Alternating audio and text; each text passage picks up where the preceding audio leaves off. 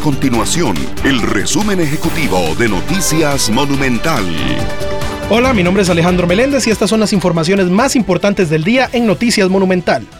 El organismo de investigación judicial anunció que para las últimas semanas del año se proyecta un alza importante en los asaltos ante la llegada del aguinaldo para la población asalariada. Según la Policía Judicial en San José, se han reportado aumento de denuncias en los distritos de Hospital y Catedral.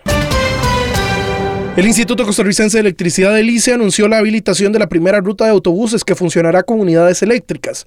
Esto gracias a un nuevo convenio con la empresa Pulmitan en la ruta que conecta Liberia con el Aeropuerto Internacional Daniel Oduber Quirós de la misma provincia. Este recorrido cuenta con 30 kilómetros en ambos sentidos y dispondrá de tres unidades 100% eléctricas.